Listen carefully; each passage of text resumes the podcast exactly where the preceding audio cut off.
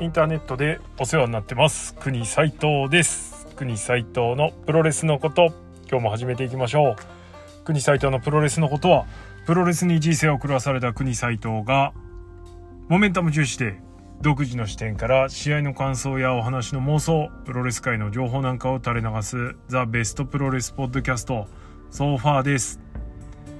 今回は6.4大阪城のこと。いきたいと思います。はいということでドミニオン6.4 in 大阪城ホールのレビューでございます、えー新日本プロレス、えーレッスルキングダムと並び称されるですねドミニオンなんですけれども、えー今年もですね話題盛りだくさんの大会となりました。ドミニオンって言えばですねやっぱりこのなんつうんだろうな。えー工業の分厚さもさることながら、えーレッスルキングダムはどっちかっていうと、前年の、こう、まとめと新年のスタートを、こう、試合でこう、切るみたいなね、感じじゃないですか。なんで結構一区切り感があるんですけど、ドミニオンは、えっ、と、年の真ん中に、6月にやるので、大体ね、続きを見せるというか、いう部分があるのと、あとは、えーもう単純にですね、工業の組み方として、えーレッスルキングダムよりも、チャレンジ度数が高いというか、えーよりちょっと仕掛けてきてる感があるので、えーよってですね、国斎藤は、レッスルキングダムよりドミニオンの方がちょっと好きです。まあ、ただドミニオン大阪城ホールですから、そうそう気軽に行けるわけでもないので、こんだけ言っといてなんですけど、国さんとドミニオン1回しか行ったことありません。でもその1回めちゃめちゃ面白かった。大体大阪城ホールって会場がすごくいい会場でね、はい。あそこまた行きたいななんて思ったりもしてますけれども。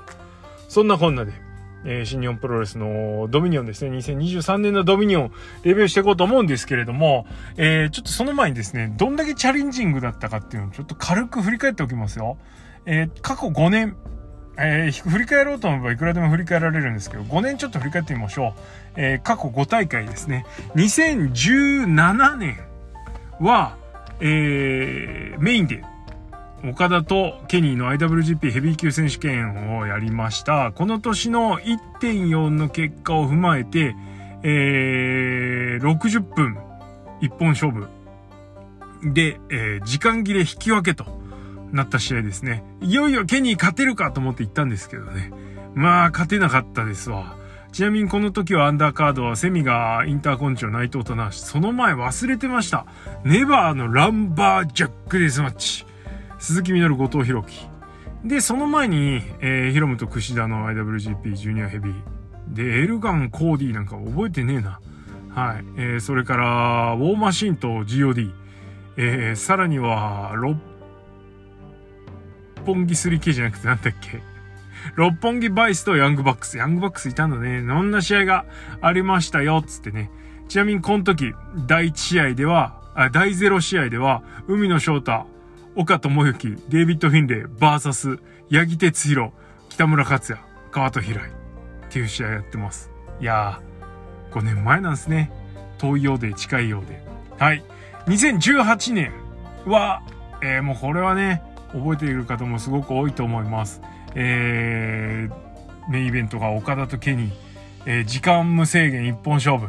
えー IWGP の防衛記録を打ち立てた後のですね、はい、ケニー戦ということで、もうこれはケニー勝つだろうということで、64分50秒。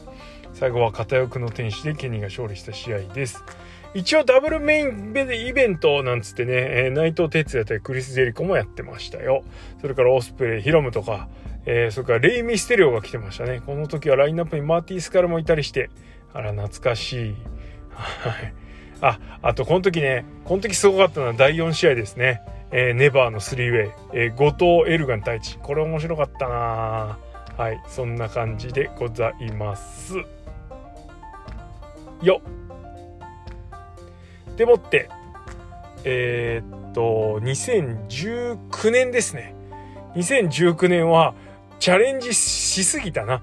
えー、岡田とクリス・ジェリコ。岡田の IWGP にジェリコは挑戦するんですけど、あのーなんつうの、岡田ロール。岡田クラッチ。で岡田が勝利してですねなんでそれで終わりかよみたいになった試合ですね。攻めはイブシナイトとか。あとドラゴンリーウィル・オスプレイやってますねこの試合はすごかったな。はい GOD 真田イービルとか。石井太一とかねあったりしましたよって話です。あとあれだ。孤児と高木。ありましたねなんかこの時第一試合はなんとジョン・モクする海のショートやってますねはあからのですよねはい。2020年は、20年はコロナで、えー、ドミニオンやりませんでした。2021年。いや、監修少ねえな。3000人だって。ここからね、あの、コロナ禍からカウントしてもいいぐらいですけどね。ほんとチャレンジしてます。えー、IWGP 世界ヘビー級王座戦で、えー、っと、岡田と高木やって高木が勝つ。セミファイナルが井口コブ。ちなみにこの時は5試合しかやってません。第3はヨート・デスペ。第2、5試合しかないのに、内藤真田ブッシャイ太一ザック同期 第一棚橋後藤石井吉田翔、えー、イービル裕次郎チェーズ石森ファンタズムはあ はあとか言っちゃっていやようこれで興行打ちましたね大阪城でそれは3000人だわそして、えー、6000えー、違う、ね、2022年ですね去年は6000人倍になってますはいでえっ、ー、とメインはうんと J と岡田ですねはい。で、これ J 買ってんだよね。こういうちょっとなんか、グーグーいくブッキング見せてくれるのはいいっすね。はい。そんなこんなでですね、ドミニオンは、えー、チャレンジいっぱい。そんな感じでございます。夢膨らむね。今年は何のチャレンジしてるかっていうと、若手。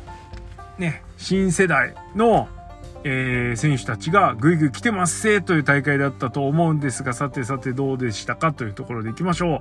第0試合。えー、CS テレ朝チャンネルプレゼンツヤングライオン3コンセクティブバトル各5分1本勝負ということで、オスカー・ロイベが3人抜きに挑戦しました。えー、大岩、ボルチン・オレック、オスカー・ロイベ、えー、違う、中島優斗と、えー、言ったんですけれども、え、大岩にドロー、え、ボルチンにドロー、そして中島に、えー、逆指で負けると。逆指っていうか、あれですね。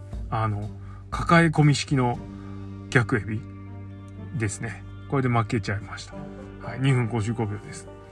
いや、これ誰もクリアできねえだろ。5分一本勝負で勝たなきゃいけないんだね。そうしないと、えー、TBO 座の選手権、あ挑戦権と焼肉券20万円分？手に入んない。無理。これを勝つにはどうしたらいいかっていうと、もう一発で KO できる必殺技を身につけるか、ね、あのー、体力奪ってる暇ないですから、5分だと。ということは、やはり一瞬で決められるものを持ってなきゃいけない。まあ、KO でも何でもいいっすよ。でもなかなかね投げ技で KO むずいよね狙っていくんよね打撃そんなのお持ちだったら今すぐみたいなところもあるただその中ですねやっぱり関節技それから丸め込みロールアップですねこの辺でちょっと期待をしたくなっちゃうというのはありますねえー、どちらも別にあなんだろうな正規の勝ち方ではあるんですけれどもえー、体力奪ってなくても勝てるのはこの2手かなと思いますので。はい。ということはですよ。やっぱ藤田が近いんじゃねとか思っちゃうんですけど。どうでしょうか？藤田なんで挑戦しないんだろうね。気になる。ただね、ただ途中にボルチンおるのはまずいな。だってこの日も2試合目に出てきたけどさ、まあ1試合目で大岩に引き分けちゃったからあれなんですけど、いやもう終わったわ、みたいな感じ。やばいよね。うん。ということで、この日のロイベは、いっぱい2分け。一勝もできず終わっちゃいました。うん、残念。えー、次の挑戦者は誰でしょう？いつでしょう？というですね。はい、お次、第1試合、IWGP US ヘビー級王座ナンバーワンコンテンダートーナメント決勝戦、ウィル・オスプレイ VS ランス・アーチャーは、8分1秒ヒドゥンブレード、連発しましたね。えー、で、ウィル・オスプレイが勝利しました。倍の時間を与えたらグレートマッチができる2人を半分の時間で、えー、なんだろう、グッドマッチにをさせる。この贅沢感。まあ、とはいえね、大きな団体の第一試合といえば、こういう大物同士でのつかみ試合っていうのね、定番ですよね。WWE のレスルマニアなんか見てもそうです。ね、普段の興行とかっていうのは、一から順番にこうね、組み立てていくような、こう、格も試合内容もこうどんどんどんどん積み上げていくような感じでいいと思うんですけどこういうやっぱねビッグマッチは第一試合にうわこんな試合やってくれんの？こんな試合やっちゃうの？みたいなマッチメイクとか試合内容を持ってくるっていうのがいいと思いますこれぞビッグマッチ。ね。ビッグな団体のビッグマッチってとこですよね。はい。素晴らしかったです、えー、オスプレイもアーチャーももうねだって去年の G1 のファイナリストとセミファイナリストですよ。でそれ考えたらさそれすげえわなって話ですし格から考えてもすごいしそれから、まあ、試合内容だって素晴らしいと。いうことで本当8分なのがね惜しいぐらいですけれども。えオスプレイはちょっと肩、ね、欠場の原因になった肩痛そうにしつつも、えー、なんとかですねアーチャーの猛攻を耐え切ってで、えー、最後はもうトラースキックとヒドンブレードだけで倒すっていうね。まあ、オスプレイもこういう風にちょっと技シフトしていくのかななんて思いつつ。結構ストームブレイカーがきついみたいな話してるからね。えーみたいな。ねほんと削ってるんですね。はい、えー、ということでこれで、えー、オスプレイが勝利して、え US 王座挑戦が決定しました、えー、フォビデンドアでケニー・オメガと対戦。もうこれは確定ですね。はい。いやー2023年のベストバウト再びですよ。はい。半年経たないうちにやってくれるっていう、ね、贅沢ですね。お次第2試合。えー、内藤哲也高木慎吾武士ティタン VS 太一金村義信同期高道の句は9分24秒ティタンがジャベインモルタルで高道の句から勝利しております入場が長い何分かけてんだってもう試合2分ぐらいでいいよって思っちゃうんですけどね。あんだけ長い入場されると。はい。いや、まあ人気のチーム同士です。えー、ジャストファイブガイズが、ロスインゴに匹敵する人気チームになるかどうかはですね、ちょっとメンツ的にはなかなか難しそうな気もするんですけど、はい。あの、結構新日はね、ここかけてる感あるんで、このジャストファイブガイズね、頑張ってほしいところですね。えっと、ベスト・オブ・ザ・スーパージュニアで大活躍を見せたティタンがですね、はい。あのー、ピンテイカーになったのはよかったですね。フォール取る人になったのはね。はい。お次第3試合 IWGP ジュニアタッグ選手権、えー、チャンピオン櫛田ケビン・ナイト。インターギャラクティックジェットセッターズ。ちゃんと正式名称言いますよ。挑戦者、えー、TGP フランシスコ・アキラキャッチ2-2です。はえー、残念。10分38秒、えー、これなんだ？最後の技は。2-2あの挟み込みの、うんと、キックと2アタック。で、えー、アキラが10分38秒、えー、アキラがナイトから勝利を奪っております。IWGP ジュニアタッグ、えー、復活返り咲きとなりました。これねベスト・オブ・ザ・スーパージュニアの公式戦で、えー、ユナイテッド・エンパイア勢キャッチ2-2がそれぞれ勝っていたのでああじゃあじゃあじゃあみたいなね 感じしてましたよ。いう感じですけど負けちゃいましたね。残念でも試合はめちゃめちゃ面白かったです。えこの試合10分なんですけど、えー、まあこの日の興行全部全部です。この日の行われた試合全部含めたらそのかけてる時間に対する攻防とかの数とかっていう密度的なものはこの試合もしかして一番高かったんじゃねえですかって思っちゃうんですけど。どうでしょう？4選手が休まず入り乱れ。ね。しかもですよ。あの櫛田チェイサーとしては言っておきたい。この日見せた櫛田の戦いぶりっていうのはベスト・オブ・ザ・スーパージュニアで見せてた戦いぶりとはちょっと違いましたこれをもって持ち味が出てないというのではなくインターギャラクティックジェットセッターズモードの櫛田はこうなんですね要はうんと動きのある技とかで、えー、ポンポンポンポンね矢継ぎ早に相手を攻め立てるというスタイルです。まあ、矢継ぎ早に相手を攻め立てるスタイルはベスト・オブ・ザ・スーパージュニア公式戦も見せましたがどっちかっていうと地上戦が多かったですね。で逆にこの試合は、えー、ポンポン飛んだり跳ねたりもしてましたから、まあ、そういうのもできるんやでとこの使い分けです。ね一粒で二度美味しいじゃないですけど改めてクジラが素晴らしいレストラーであることが証明された試合なんじゃないでしょうか負けず嫌いはい。ということで負けちゃったのは残念ですけどね、えー、ユナイテッドエンパイア勢も非常に良いチームだと思います。えー、この試合終わってですねチャンピオンがやったぜってやってるところに、えー、入場ランプから、えー、クラフ・コナーズが現れて。でねよっしゃっつって。でそれ来たコナーズに対して切れるダンモロに「お前何しに来たんだよ」っつって「引っ込めよ」みたいな。そしてえー、まあまあまあっつってあの2人がね TJP とアキラがまあまあお前もろに待てやみたいな感じでね。抑えます。はあ もろになんでここにいんの？みたいなね。そっかーと思って「おい、ね、ビジョンを見ろ」っつって「ああビジョン?」って。一瞬気づいたんだけど「あビジョンなの?」と思ったら思ったらですよ。後ろからダンモロにダブルラリアット。いや釣られましたね。あれ釣られなかった人おるん。いやー、まさかのダン・モロニー、クラーク・コナーズ、国斎藤、一押しベストオブザスーパージュニア公式戦のあの大激闘を繰り広げたですね、ホスファイトを繰り広げた2人がまさかの結託ですよ。ダン・モロニー、まさかのユナイテッドエンパイア入ったと思ったら、まさかのバレットクラブ入りということで。いや、これは面白いな。はい。えー、当然、この2人のチャンピオンに挑戦を表明という感じです。属性同じ。いや。どうする？2人まとめてサンドイッチスピアとかやったら激アツなんだけど。楽しみですねこれは。っていうところで次第4試合。NJPW ワールド認定 TBO TV 選手権。15分一本勝負。初代王者ザク・セバージュニア VS 挑戦者ジェフ・コブは8分46秒回転十字固め。ツアー・オブ・ジアイランドを切り返しの回転十字固めでザックが10度目の防衛に成功しました。もう10回もやってんのって感じですけど。ね。今年の1.4ですよチャンピオンになったの。6月の頭ですよ。もう10回も試合してんの。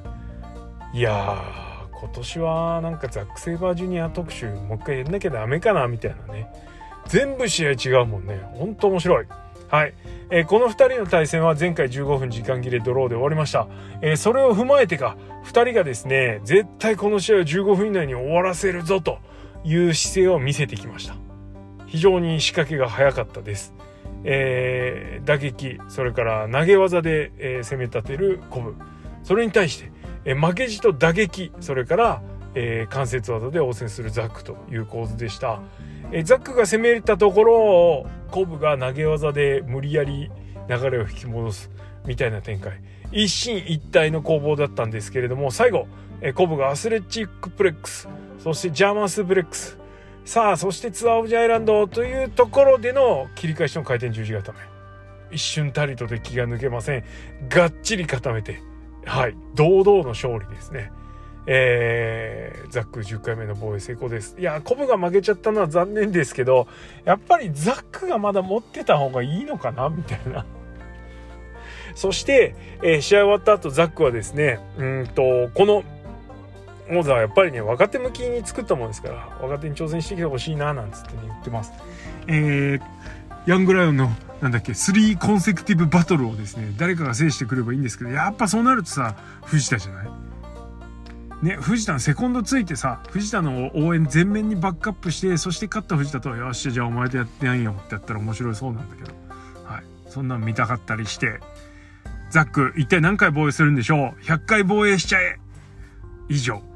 第5試合 IWGP タッグストロング無差別級タッグ王座決定 3way マッチ、えー、後藤弘樹吉橋毘沙門 VS イービル高橋裕次郎ハウス・オブ・トーチャー VS グレート・オーカン・アロン・ヘナーレ。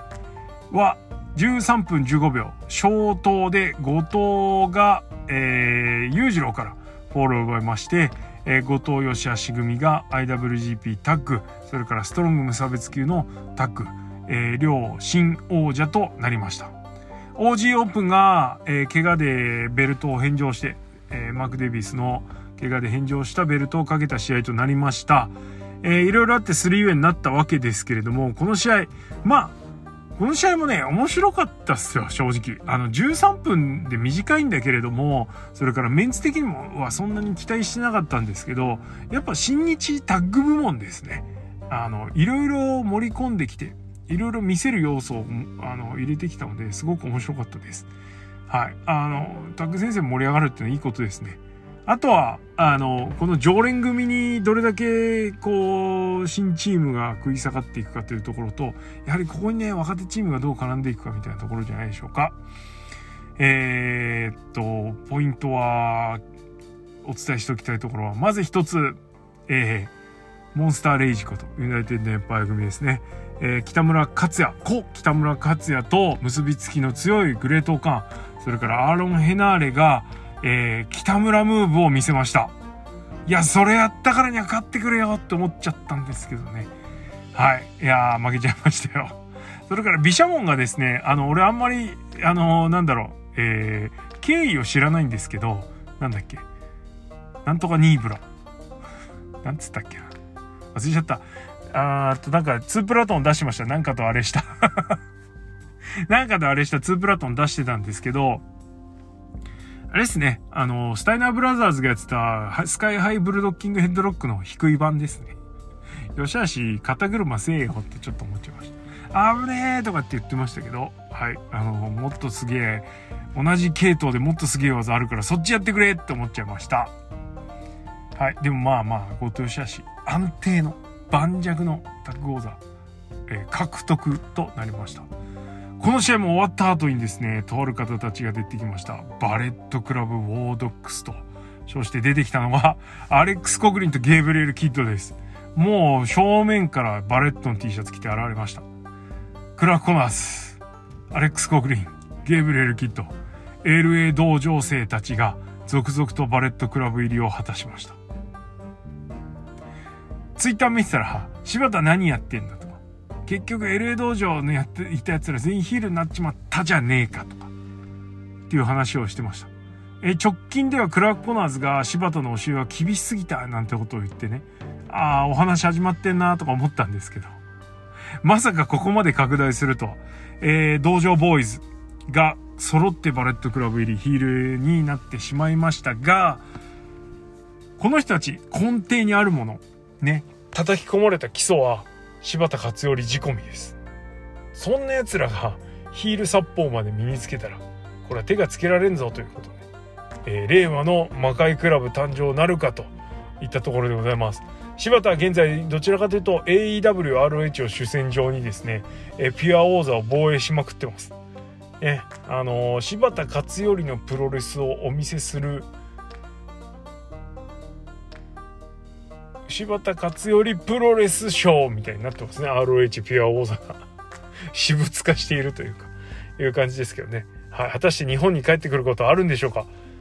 えー、柴田が大怪我をして戦線離脱をした時に少し囁かれていた 星野総裁か。いよいよ現実味を帯びてきましたけれども。さてさてどうなりますやら。ほんとね楽しみです。いやでもこれでねバレットクラブにはさね海の向こうでバレットクラブゴールドっつって J. ホワイトがいてジュース・ロビンソンがいます。そして日本にはこの後出てくるデビッド・フィンレイがいます。この3人髪の毛育ちですね。さらに LA 道場育ちのコナーズ。コグリン。ゲーブ。こいつら加えてねバレットクラブ。もはや原型はとどめていませんが、えー、日本で頑張ってそして不満を溜め込んで、えー、悪者になるっていう意味ではですね正統派バレットクラブ 入り？バレットクラブ化、えー、ではあると思いますんで、はい、あのちょっと応援をね温かく温かく ヒールだとって見守っていきたいなと思います。さあそしてこの試合が終わった後に G1 クライマックス33、えー、の出場選手の発表がありました、えー、順番に行きますか岡田和親内藤哲也、真田、ウィル・オスプレイ、棚橋宏、デイビッド・フィンレイ、海野翔太、高木慎吾。はい。ここまでは、順番バラバラです。どういうことかっていうと、ユニットごとではない。大体、ユニットごとに、えー、それからベビーフェイスのチームから順番に先にね、あの、カテゴリーされるんですけど、えー、ここまでの人たちっていうのはその順番を完全に無視して紹介されています。ということはだ大体なんで岡田からなんてって話もあるんですけど。ということはこの人たちはこの G1 クライマックスのいわゆるポッド1、えー、優勝候補ですね。ポッド1っていきなり言ってもわかんねえか。あのー、サッカーのね、チャンピオンズリーグとか、それからサッカーワールドカップとかでグループリーグの組み合わせを決める時にあのガチャガチャのカプセルに入って国名が入ったやつですなんかジャパンとかジャーマニーみたいな感じでやってるの見たことあるでしょ？あれの要はあの強いところ弱いところみたいな順番に分けてこうバランスよくねグループリーグが分かれるようにやるんですよ。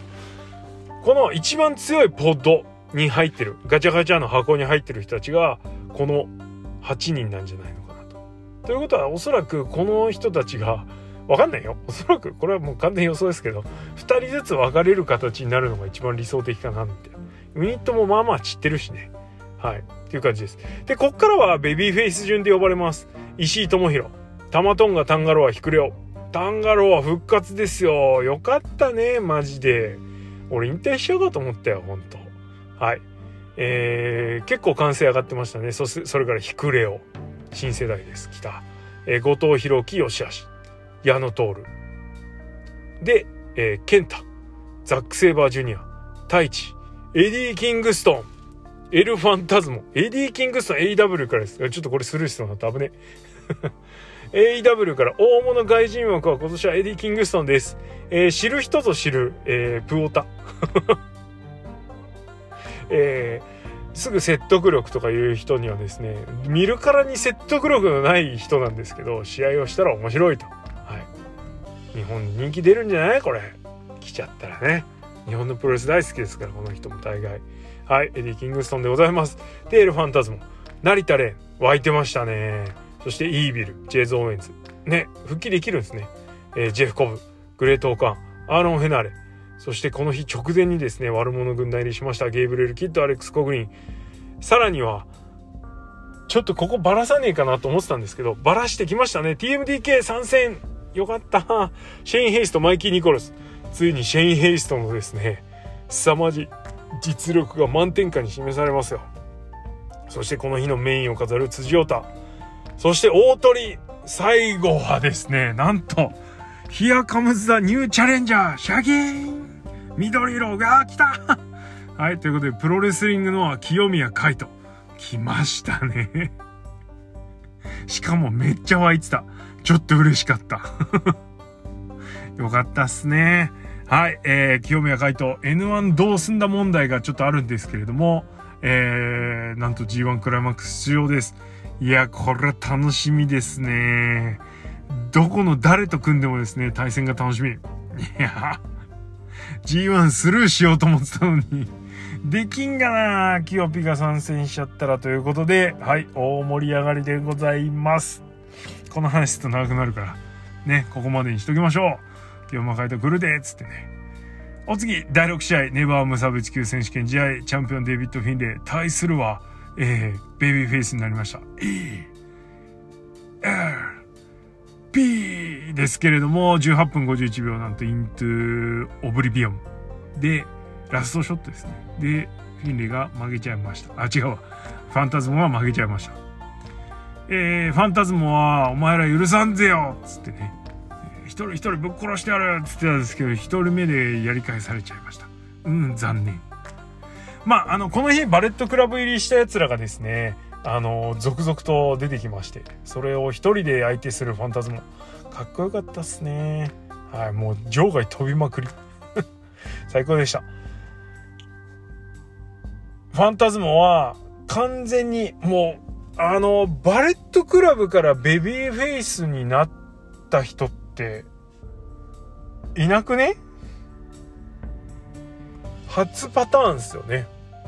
まあ、あの、キャラ的にもね、みんなに好かれるタイプなので、えー、いいんじゃないでしょうかね。新しい入場テーマもかっこいいし、えー、徳のプゴとですね、実はあの、何色のコスチューム着てくるか予想したんですけどね、誰が言ったか覚えてないけど、セルリアンブルー、ちょっと意識しちゃったんじゃないみたいな感じでしたね。はい。ということで、えー、残念ながら負けてしまいましたが、えー、ELP、ベビーフェイスターンは大成功と思いますよ。まあなんならこの試合一番違うな。2番目に面白くなかったけどね。はい。あそういうこと言ってはいけない。第7試合 IWGP ジュニアヘビー級選手権、えー、チャンピオン高橋ロム VS 挑戦者イヤサ。ベスト・オブ・ザ・スーパージュニア30優勝者マスター・ワトは19分50秒。タイムボム2で、えー、高橋ロムが勝利しました。ヒロムが5度目の防衛に成功、えー、連ん？連続防衛記録。樹立に向けまた一つ歩を進む歩みを進めましたね。えー、ワトベストオブザスーパージュニア30優勝の勢いを持ってでもしても 噛んだ。ベストオブザスーパージュニア30優勝の勢いをもってしても高橋宏夢を止めることはできず。お客さんみんな応援してたねワトのことね。はい。よう頑張ってたと思います。通天閣ジャーマンもきっちり出たしバッチリ決まったし。ねあれで決めて欲しかったけどね最後は、えー、ヒロムの、えー、自分の体力が30%になったら急に強くなる、えー、新日 SS 能力補正みたいなのでですねねじ伏せられちゃいましたいやあのついにですね大阪の客が高橋ヒロムに飽き出した わかんない。和と応援したかっただけかもしれないけどね。はい。これはちょっと画期的ですね。はい。客の力で流れ変えたれって感じです。ちなみにこの IWGP ジュニアヘビー級選手権、実はセミファイナルだったんですけれども、この後に出てくるですね、クラウディオ・カスタニョーリのフライトトラブルにより、なんと試合の当日に、えセミ前に、え、順番が入れ替わりました。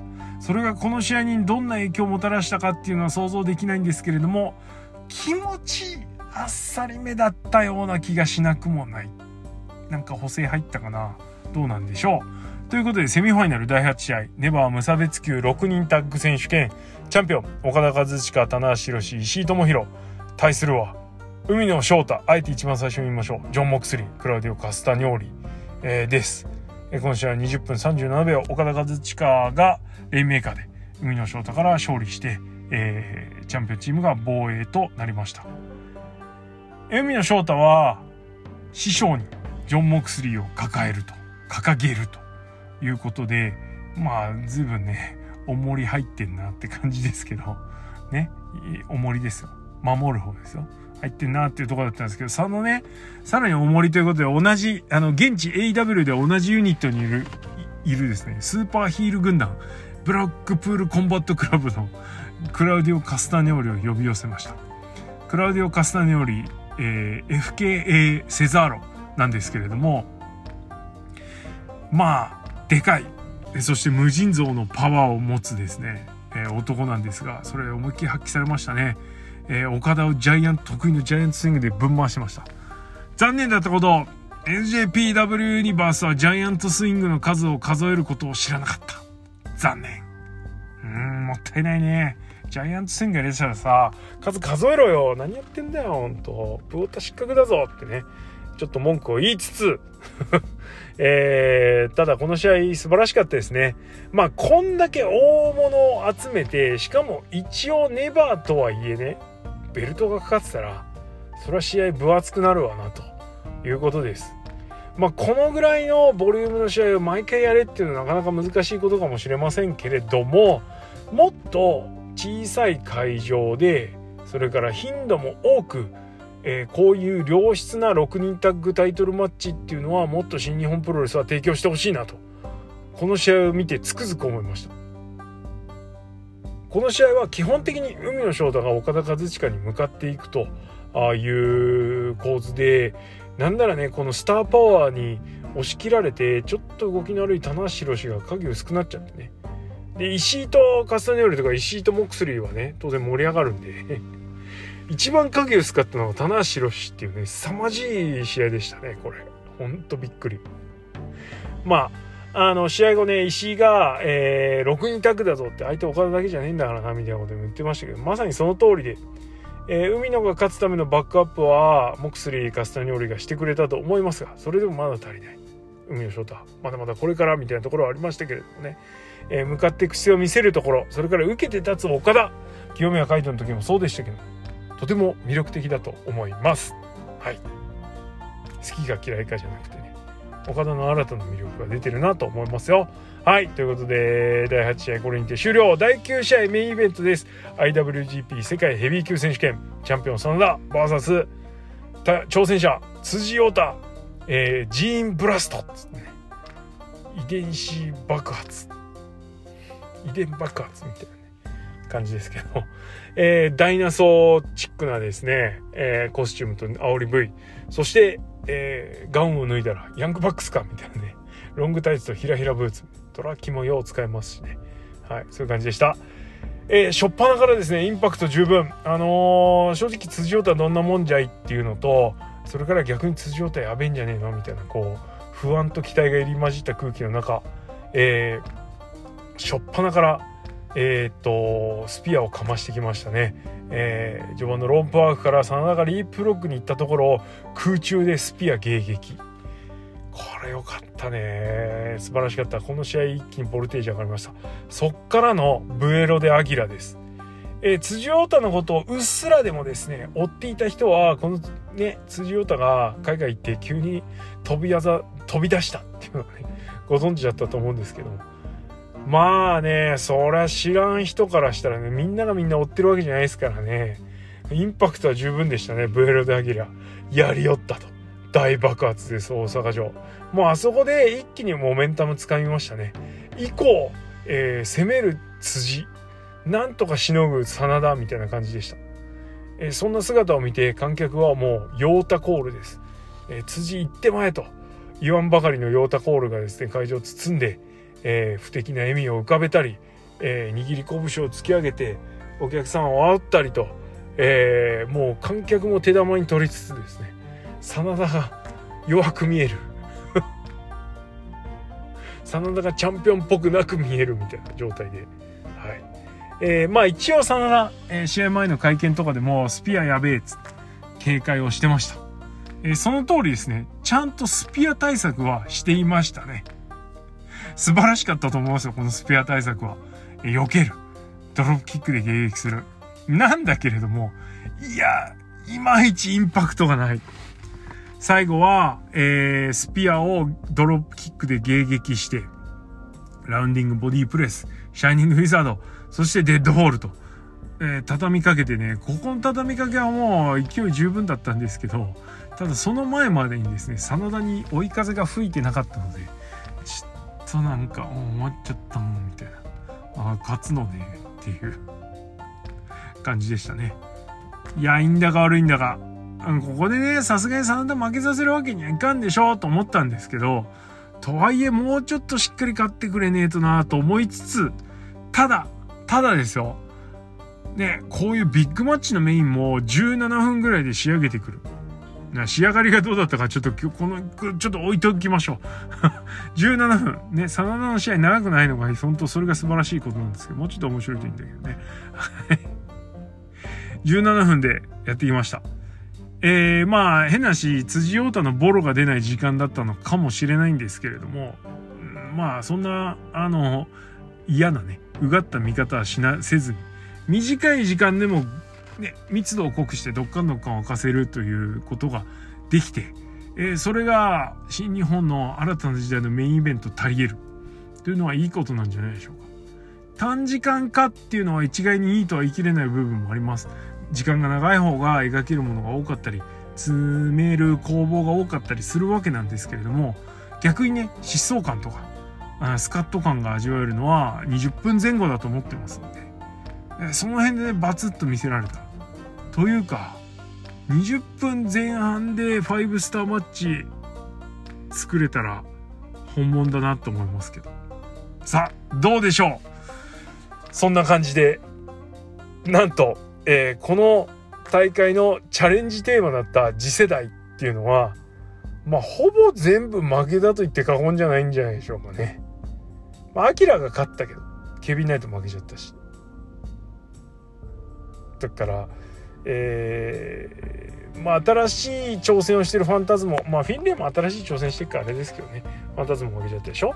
で、何よりもね、ワト負けて、翔太負けて、ヨータ負けてますから。おいって3連負けかいって感じですけど。まあまだまだ遠いぞっていうことでね。これからの、え活躍に期待したいし早く次の辻のプロレス見たいってみんななりましたよね。はい、これだけでも大成功なんじゃないでしょうか。ということで新日本プロレス6.4ドミニオン大阪城ホールはですね非常に興味深い面白い大会だったと思います。えー、っとねいわゆるその重厚さっていうのはちょっとなかったと思うんですけれども新しい新日本プロレスのビッグマッチっていう意味ではすごく本当にいい大会だったと思うしこの変化まあ、2023年入ってから新日本のブッキングってすごく変わってて、えー、チャレンジ要素が強くなっててちょっとやっぱコロナでね閉塞感あったところで新しいことをやりだしてちょっと今までの常識をぶっ壊そうとしてる感もあるので面白いですよね。はい。興味深いと思います。